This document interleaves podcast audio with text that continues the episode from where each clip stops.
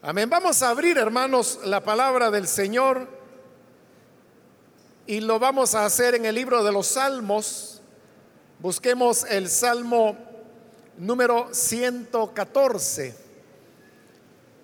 Ahí vamos a leer la palabra del Señor.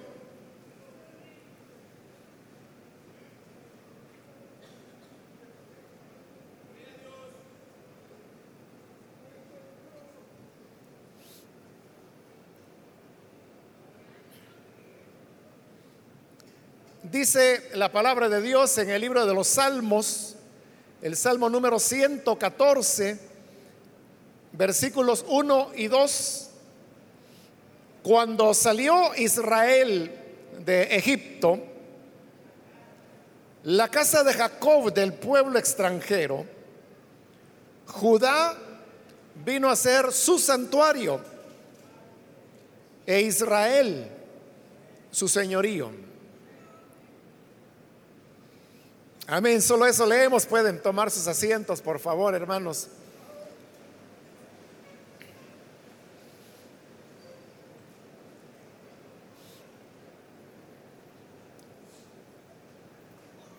Hermanos, la palabra de Dios nos enseña cómo en el principio Dios creó los cielos y la tierra y esto que él hizo tenía como propósito llegar a una meta y la meta era la de hacer un lugar adecuado para que el hombre pudiese vivir. Por eso es que él creó la luz, luego creó la atmósfera, luego hizo separación entre el mar y la tierra, Luego las aguas comenzaron a producir peces. Luego vinieron las aves, los reptiles, los mamíferos. Hizo que de la tierra surgieran plantas, árboles frutales. Y así la tierra se llenó de todo lo que es el reino vegetal. Y una vez todo estaba ya dispuesto, entonces creó al hombre y a la mujer. La razón por la cual creó Dios al hombre fue para poder tener con él comunión, para poder tener una relación de amistad, una relación de compañerismo, y por eso es que el mismo libro de Génesis nos relata cómo cuando llegaba la tarde, dice que con el viento de la tarde, así como cuando el sol comienza a declinar y comienza a refrescar un poco, en ese ambiente dice que Dios llegaba al huerto que estaba en Edén y era con el objeto de Dios platicar con el ser humano, conversar y había una relación eh, completa entre él y su criatura. No había nada que estorbara esa comunión. Pero luego sabemos la historia de cómo la serpiente era astuta y logró engañar a la mujer, la cual comió del árbol del conocimiento del bien y del mal, y además de eso influyó sobre el hombre para que él también decidiera comer de lo que del árbol que el Señor había dicho no se debería comer. Y así es como el hombre cayó en pecado. Y al caer en pecado se rompió la comunión, la relación, la amistad que había entre Dios y el hombre. Ya no pudo continuar más porque Dios es un ser que es santo, que es puro. Y ahora el hombre se había volcado al camino de la desobediencia, al camino de la muerte. Pero como dijimos hace un momento que cuando Dios creó al ser humano lo creó con un propósito. Y el propósito era tener comunión con Él. Esa comunión había sido dañada, había sido rota por el pecado. Pero eso no significaba que Dios iba a cambiar su propósito al crear al hombre. Dios mantuvo su deseo de continuar teniendo esa amistad y esa relación con el hombre. Claro, cuando Adán y Eva son expulsados del huerto, dice la escritura que el Señor colocó querubines y una espada de fuego que se revolvía para impedir que ellos pudieran volver y tomar del árbol de la vida y vivir para siempre. Eso era una realidad, pero al mismo tiempo era como una ilustración de eh, la dificultad, el impedimento que ahora había para que el hombre pudiera acercarse a Dios de una manera libre como había sido en esas tardes en el huerto que mencionamos hace un momento. Entonces como comenzó el propósito de Dios de cómo hacer para volver a tener esa comunión, de poder tener esos encuentros con el hombre, con su criatura y poder conversar con él, poder intercambiar opiniones. Y es así como Dios poco a poco va instituyendo en primer lugar los sacrificios. Por eso vemos que Caín y Abel ofrecían sacrificios al Señor. Encontramos a Noé ofreciendo sacrificios al Señor. Posteriormente encontramos también a Abraham, a Isaac y a Jacob, todos ellos levantando altares y ofreciendo sacrificios para tener comunión con el Señor. De esa misma época de los patriarcas fue también Job. Y encontramos que Job también era un hombre que dice que todos los días él ofrecía sacrificios al Señor. Y no solo por él, sino que lo hacía también por cada uno de sus diez hijos. Porque él decía, a lo mejor mis hijos han pecado contra el Señor. O sea, él no sabía si lo habían hecho o no. Pero por si acaso, decía él, y ofrecía sacrificios por sus hijos. En esto de los sacrificios, hermanos, era una manera de poder solucionar, al menos temporalmente, el problema del pecado, para que así Dios pudiera comunicarse con Noé, con Abraham, con Isaac, con Jacob, con Job. Por eso es que encontramos que Dios hablaba con ellos, porque los sacrificios cubrían no quitaban, pero cubrían el pecado. Y de esa manera Dios en su santidad no cometía ninguna injusticia cuando podía llegar a tener amistad y un diálogo con estos hombres de Dios. Luego, hermanos, vendrá ya la época cuando Jacob va a Egipto, se lleva a su familia, y es allí en Egipto donde se convierten en una nación. Son 430 años en los cuales ellos se multiplicaron y llegaron a ser tan numerosos que se convirtieron en una nación dentro de otra nación que era Egipto. Los egipcios comenzaron a oprimirlos, pero por eso Dios levanta a un libertador que era Moisés y a través del cual Dios ejecuta las señales por las cuales Israel finalmente sale a la libertad de Egipto. Cuando Israel sale de la esclavitud de Egipto, nos encontramos en ese momento a lo que este salmo que hoy hemos leído hace referencia.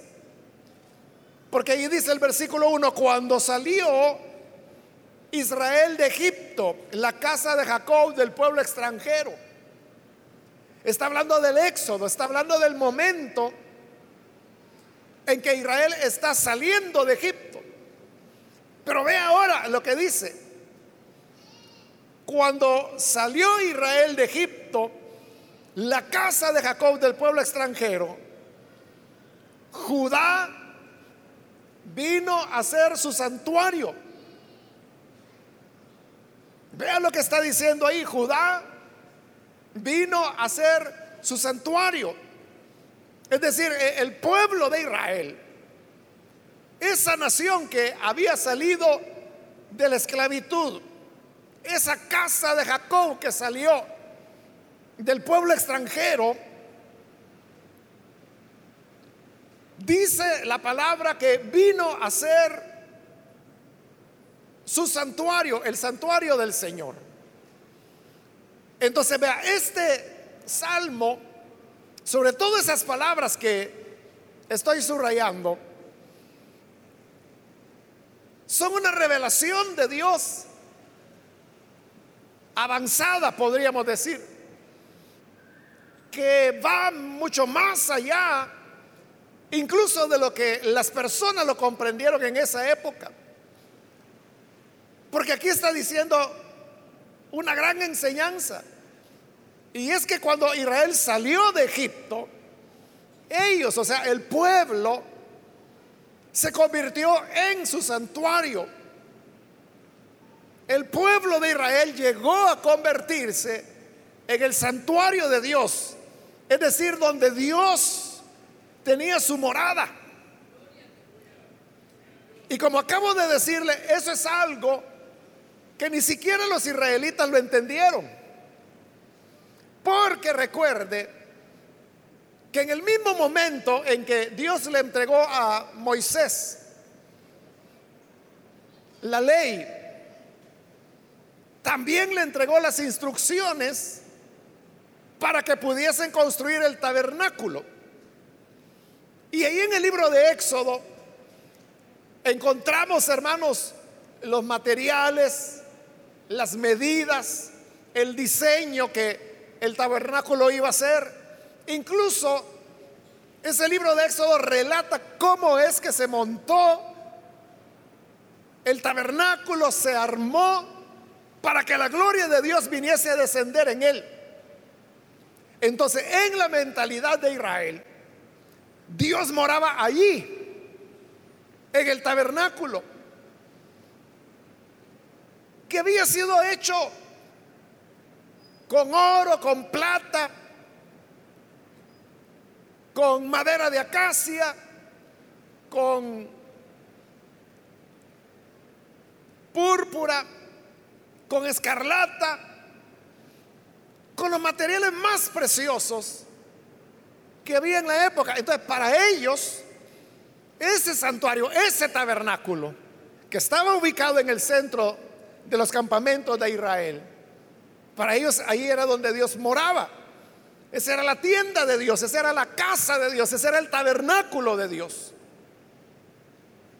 Y eso les hizo perder la otra realidad que es la que el Salmo está señalando. Y es que el santuario realmente no era ese tabernáculo. Ese tabernáculo era como un símbolo de una realidad mayor. Y esa realidad mayor es la que aquí se está diciendo. Y es que ellos, el pueblo, vino a ser su santuario. Entonces Dios estaba morando, pero en ellos, no en el tabernáculo, no en esa tienda hecha de manera preciosa por artistas, sino que Dios moraba en Israel en su pueblo. Pero le digo, eso Israel no lo entendió. Y para ellos era cuestión de que ahí estaba, en el tabernáculo, y no entendieron que estaba en ellos, que Israel era su santuario. Ahora, ¿por qué Dios estaba tomando a Israel como su santuario? Porque ahí se estaba cumpliendo el propósito del cual hemos hablado al principio. Y es que Dios creó al ser humano con el propósito de tener comunión con Él, con el objeto de tener amistad, diálogo. Entonces Él toma a Israel como su santuario, porque así Él estaba viviendo con ellos. Cuando el pueblo caminaba y la nube de día les hacía sombra, esa nube de lo que estaba hablando no era que Dios estaba en el cielo y que allá en el cielo Dios les enviaba la nube para protegerlos. La nube iba ahí porque el Señor estaba con ellos. Porque ellos eran el santuario. Y por las noches se convertía en una columna de fuego que les iluminaba el camino para que pudiesen caminar también por la noche. Pero esa columna de fuego era la presencia de Dios en medio de Israel, en medio del pueblo. Entonces, si usted nota, esto que está diciendo este Salmo 114 es la misma verdad que Pablo posteriormente desarrollará en el Nuevo Testamento cuando él dice que la iglesia somos el cuerpo del Señor. El templo del Señor en la actualidad no es un templo hecho de piedra, de ladrillo, de acero, de lo que uno quiere imaginar, sino que el templo del Señor es su pueblo, es la iglesia. De manera que el Señor mora en medio nuestro donde quiera que el pueblo de Dios se reúna. Ahí está el Señor, porque nosotros somos el templo, somos la morada del Dios Todopoderoso.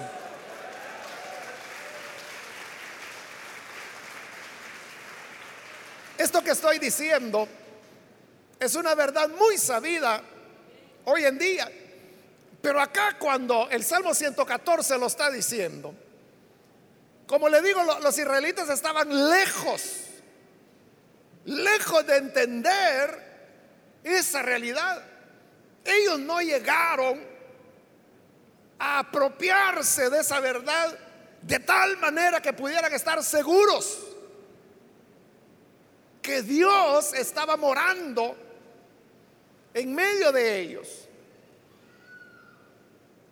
Pero hoy, hermanos, nosotros tenemos que tener esa conciencia para no caer en el error de Israel. Porque Israel no entendió eso. Es que ellos comenzaron a desobedecer. Comenzaron a pecar. Hasta que hay un momento en que Dios le dice a Moisés, mira, yo ya no puedo continuar con este pueblo. Porque es un pueblo rebelde, desobedientes, son pecadores. De manera que yo ya no voy a seguir con ellos. Y Moisés tiene que comenzar a interceder. Y le dice, mira Señor, si tú no vas a ir con nosotros, entonces mejor ya no hay más éxodo. Mejor ya no seguimos caminando, aquí nos quedamos y nos morimos y que aquí nos entierren. Pero si tú no vas, entonces de aquí nos salimos. Bueno, finalmente Dios accedió. Pero Dios le dijo, mira Moisés, entonces lo que vamos a hacer es que el tabernáculo lo vamos a sacar del campamento de Israel y lo vas a poner allá bien lejos. Si no, yo voy a terminar matando a esta gente.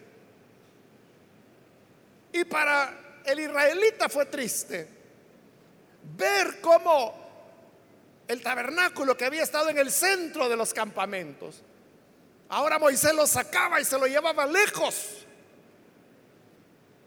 Y dice la palabra que cada vez que Dios quería hablar con Moisés, Moisés se levantaba y salía del campamento y los israelitas dice que salían a ver cuando Moisés se iba. Y allá iba el viejito caminando, se iba alejando por el horizonte. Hasta que veían que allá a lo lejos entraba en el tabernáculo y la gloria del Señor descendía. Y ellos sabían que Moisés estaba hablando con Dios.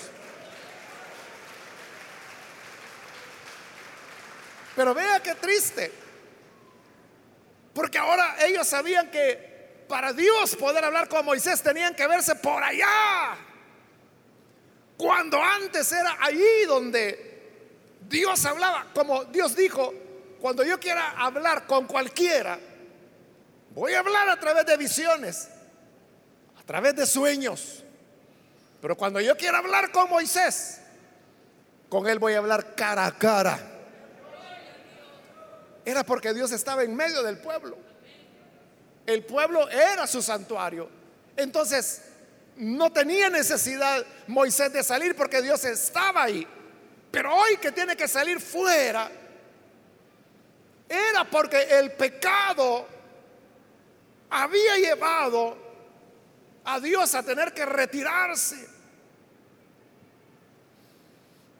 Por eso digo, hermanos, cuando nosotros no estamos claros que somos el templo del Señor, somos la morada del Señor, si no lo tenemos claro, nos va a pasar la de Israel, que no vamos a entender que Dios está morando en nosotros, no solo con nosotros, sino que Él está en nosotros.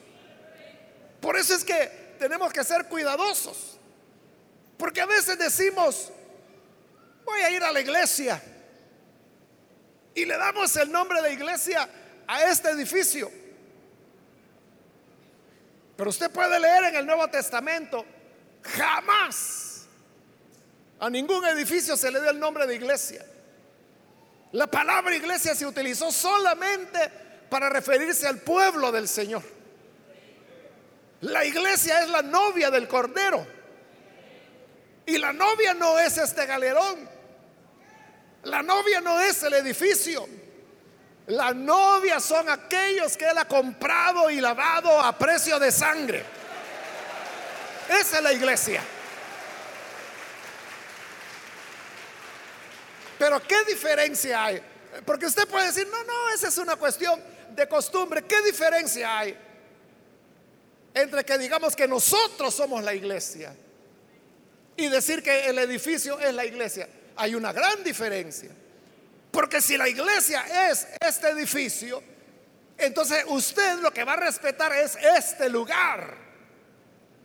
Y le va a pasar lo que le pasa a muchos religiosos.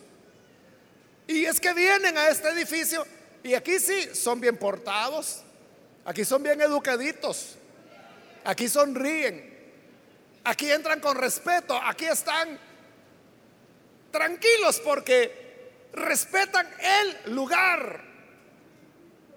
Porque creen que es la iglesia. Pero la iglesia eres tú.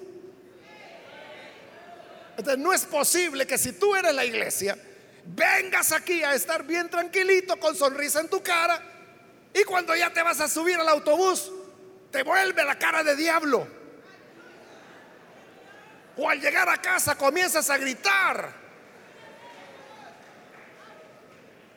Porque para, para ti dejaste a, Jesús aquí encerrado. Ya cuando llega el culto final del domingo, ya con eso de las 7 de la noche, bueno, todo se cierra aquí. Bueno, y ahí dejan a Jesús encerrado bajo llave, hasta el otro culto. Pero Él no se queda aquí, porque la iglesia no es el local. La iglesia somos cada uno de nosotros. Y donde vayamos, Él va con nosotros. Cuando vas por el bus, Él va ahí. Pero ¿cuál es tu comportamiento en el bus? ¿Te vuelves agresivo? ¿Te vuelves malcriado? ¿Levantas la voz? ¿Ves a las muchachas con lascivia? Tú eres la iglesia. Él está ahí. Otras veces también a este lugar le llamamos templo. Esto no es templo. Templo es un lugar donde se ofrecen sacrificios. ¿Cuántas veces usted ha visto que traigamos acá una vaca para ofrecerle en sacrificio? ¿Cuántas veces ha visto que traigamos un cordero y que le cortemos aquí el cuello, que lo degollemos? ¿O cuántas veces ha visto, aunque sea un pollo, que sacrifiquemos acá? ¿Lo ha visto alguna vez? Este no es un templo. El templo, dice Pablo, es la iglesia. Por eso Pablo dice, cuidado con las divisiones. Porque el que destruya al templo del Señor. Y él lo que está diciendo es que cuando se produce una división en una iglesia, lo que se está destruyendo es el templo del Señor, que es la iglesia misma. No es que usted diga, ay, es que ese pastor ya me cayó mal, mejor me voy a llevar un grupo. Me voy a llevar a unas mis 10 familias por allá. Usted no le está haciendo mal a ese pastor. Está dañando a la iglesia, está destruyendo el templo del Señor. Y Pablo dice, el que destruye el templo del Señor, el Señor destruirá al tal. Por eso es que todo aquel y toda aquella que produce una división nunca prosperan. ¿No se ha fijado en eso? Póngase a revisar. Estoy seguro que usted conoce más de alguna división. Pero yo le pregunto, ¿cuál división ha prosperado? Todas las divisiones van al fracaso. Todas las divisiones terminan en nada. Usted conoce las divisiones que han salido de aquí, de esta iglesia. Han habido muchas. Pero yo le pregunto, ¿usted conoce algunas de ellas? ¿Por qué no las conoce? ¿Por qué no sabe nada de eso? Porque terminan en nada. Porque el que destruye el templo del Señor, el Señor lo destruye a ellos. Y todo se termina, todo se acaba. Hace años me recuerdo de un hermano acá que se llevó a un grupo considerable, según dicen, algo así como unas 300 personas. Bueno, terminó, hermano, su vida en una destrucción total, arruinado él. Bueno, tan arruinado, hermanos, que yo lo conozco a él. Y en una ocasión me invitaron a una filial a predicar, yo fui, prediqué. Y como al final siempre llegan algunos hermanos a saludarme, llegó un hermano, me saludó. Y yo pues estuve hablando un ratito con él y luego se fue. Y ya cuando se había ido, el hermano de esta filial que me había invitado me dice, mire, conocí al fulano. ¿Quién le digo yo? Ese que se acaba de ir. Y él es el mengano aquel. Sí, no puede ser, le digo yo. Sí, él es. No, no puede ser, le digo, sé que yo lo conozco. No me dice, usted conoce cómo era él cuando salió de la iglesia. Pero mire cómo está ahora. Hermano, yo no lo conocí, o sea, estuve hablando con él. Él llegó a saludarme. Porque él está ahora sí en una actitud de reconciliarse con la misión. No sé cómo va con eso, eso le estoy hablando de hace como un año. Yo no lo conocí. Está hecho lata. No lo conocí. Y yo le dije al hermano, ¿estás seguro? Sí, me dice. Él es. Pero irreconocible. Porque el que destruye el templo del Señor, el Señor lo destruye a él. Entonces, lo que nosotros debemos tener conciencia es que somos ese pueblo del Señor. Y por eso es que debemos apreciar tanto los unos a los otros, porque a quien usted tiene ahí al lado, Quizá usted no lo conoce, pero yo le digo, es la novia de Cristo. Es alguien por quien Jesús entregó su vida, derramó su sangre, que lo compró, no con oro ni con plata, sino que con su sangre. Y es propiedad del Señor. Esa es la persona que usted tiene al lado. Por eso debemos respetarnos tanto, amarnos tanto, valorarnos tanto defendernos los unos a los otros, así como los hermanos, ¿verdad? hermanos de padre y madre que entre ellos se protegen, se defienden y dice el hermanito, no, cuidado, ella es mi hermana, no la vayan a molestar. Entonces, de igual manera, nosotros debemos velar por los demás, cuidándolos del lobo, cuidándolos del engaño. Cuando nosotros estemos conscientes que somos el santuario del Señor, entonces la santidad no la vamos a poner en algo que esté fuera. Porque hay gente, hermano, que cree que la santidad está aquí en el lugar. Y sobre todo en el púlpito. Es, el santísimo púlpito. Y hay gente, hermanos, que lo consideran tan santo que ni le dan la espalda. Cuando van a salir de la iglesia van caminando para atrás. Así lo hacen, hermano. De seguro usted ha visto gente acá que viene de visita, que lo hace así, olvidando que somos el santuario del Señor. Y que donde quiera estemos, donde quiera que vayamos, la presencia y la morada de Dios va ahí con nosotros. Esto, hermanos, que Dios mora en nosotros, establece una gran diferencia. Porque mire lo que el Salmo dice. El mar lo vio y huyó. El Jordán se volvió atrás. Los montes saltaron como carneros, los collados como corderitos. La pregunta es, ¿por qué el mar huyó? ¿Por qué el Jordán se volvió atrás? ¿Por qué los montes saltaron como corderitos? Era porque el pueblo de Israel iba pasando ahí. Pero ¿qué eran los israelitas? Nada. Seres humanos de carne y hueso, igual que cualquier otro humano. Pero estos tenían algo diferente. Y es que eran el santuario del Señor. El Señor iba con ellos. Y eso marcaba la diferencia. Por eso el Salmo pregunta, ¿qué te pasó?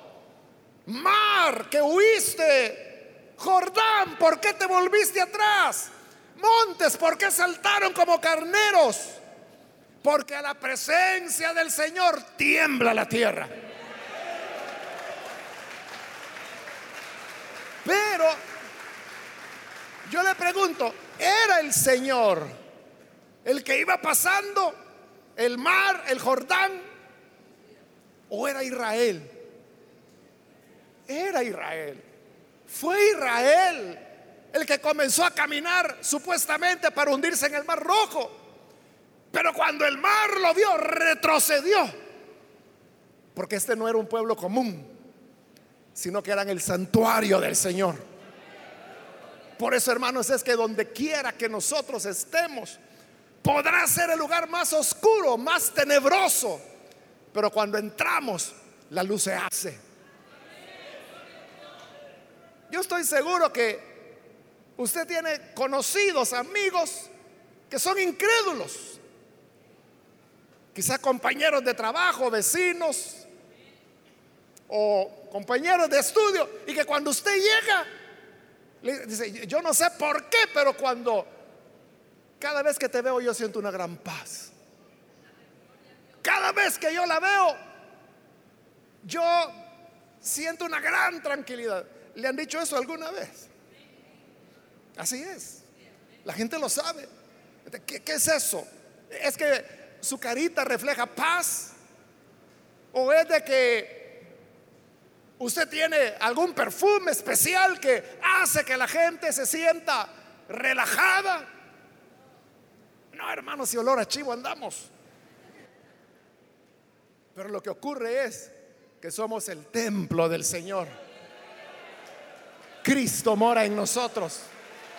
Y donde quiera que vayamos, ahí va la gloria del Todopoderoso. Por eso es que a donde llegamos, la luz se enciende.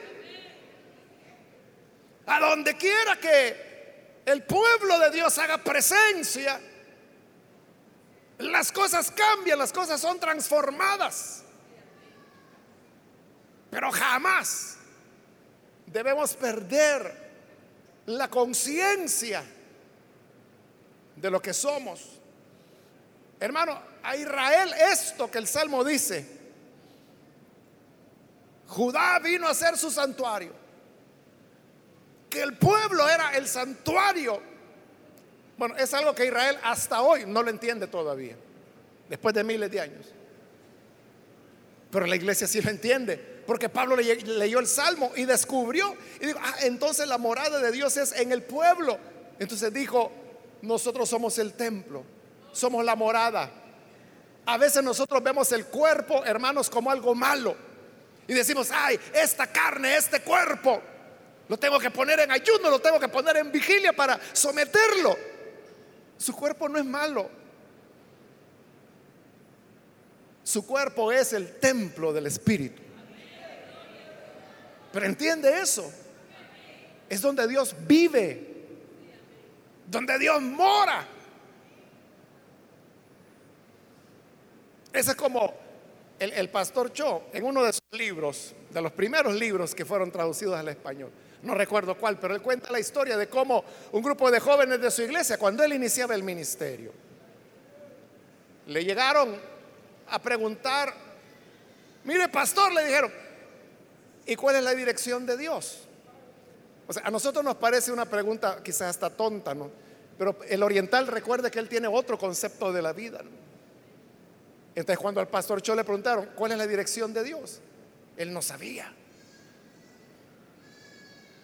Y les digo, miren, vengan dentro de una semana, voy a averiguar. Y se puso a orar y comenzó a preguntarle a Dios, Señor, ¿cuál es tu dirección? Nunca había pensado en eso. ¿A dónde vives? ¿A dónde te podemos encontrar?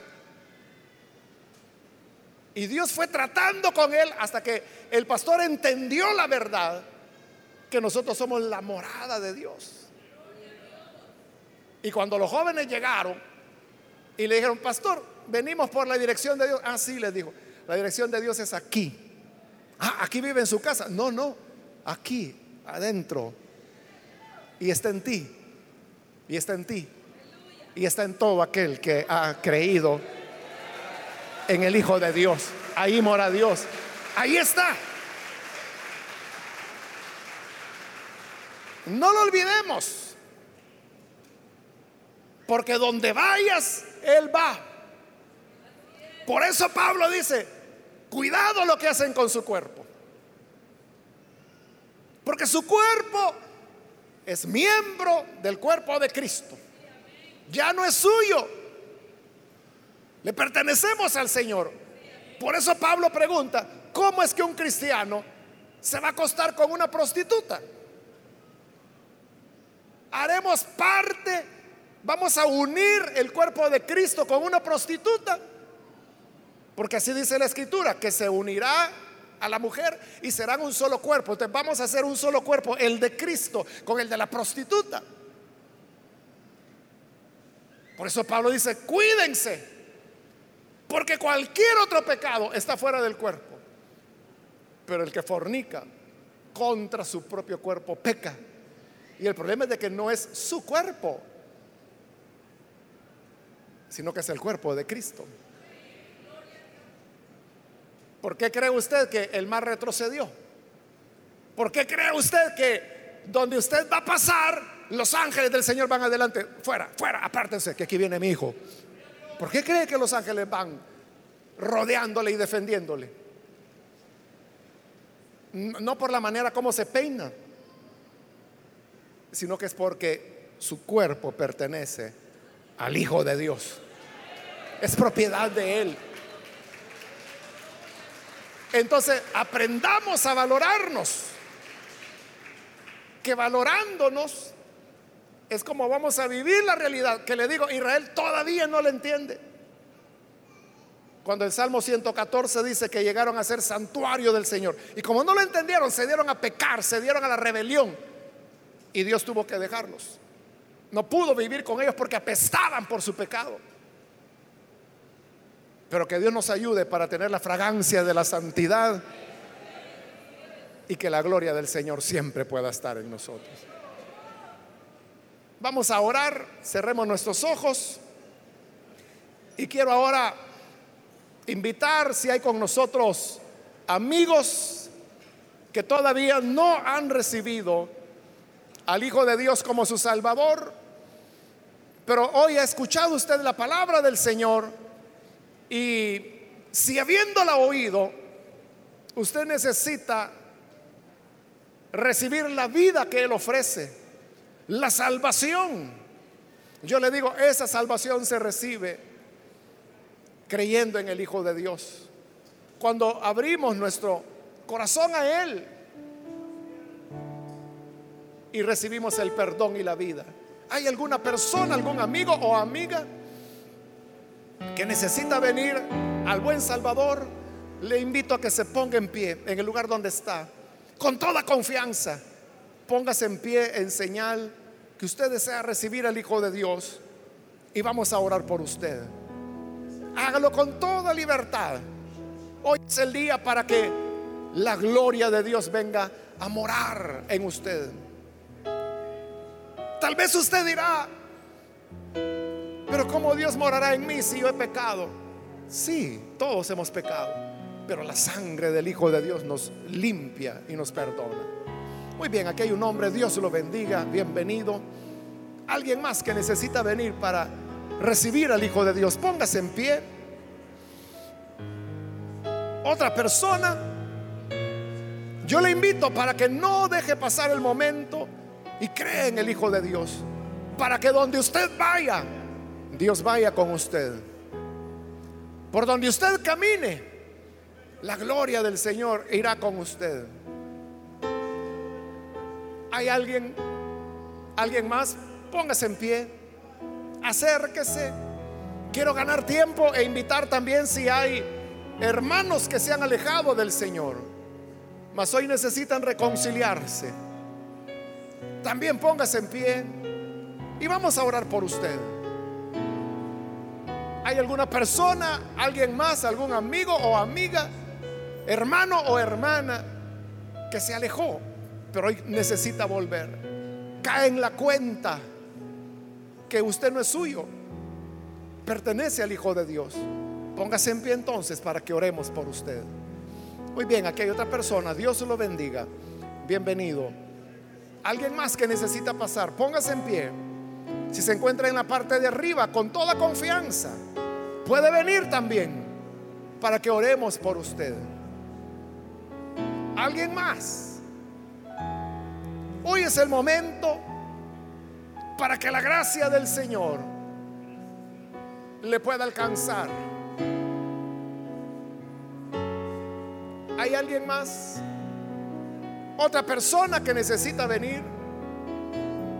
Vamos a orar en este momento, pero si hay alguien más, póngase en pie y venga y aproveche esta última invitación que, que estoy haciendo. ¿Hay alguien más? Muy bien, aquí hay otro hombre, Dios lo bendiga. Bienvenido también. Y a usted que nos ve por televisión también le invito para que se una con las personas que están aquí al frente, donde quiera nos ve, ore con nosotros. Padre, te agradecemos por las personas que están aquí al frente, como también, Padre, te agradecemos por aquellos que a través de televisión, a través de internet, a través de la radio, están abriendo sus corazones para creer a tu palabra. Señor, perdónales. Y te rogamos que con tu sangre preciosa laves estos cuerpos, porque a partir de este momento se convierten en templo y morada de tu gloriosa presencia. Quédate con ellos, porque tú les compras con sangre, para que sean tu propiedad, para que así, Señor, en el día de la resurrección, tú vendrás para reclamar lo que te pertenece, para levantar nuestros cuerpos mortales y revestirlos por cuerpos espirituales y podamos estar en pie por la eternidad contigo. Bendice a tu iglesia. Ayúdanos, Señor, a tener siempre conciencia plena. Que donde quiera que estemos o vayamos, tú vas con nosotros. Tú moras en nosotros. Tú nos llenas y nos sustentas cada día. Gracias te damos por Jesucristo nuestro Salvador. Amén. Y amén. Amén. Gloria a Dios.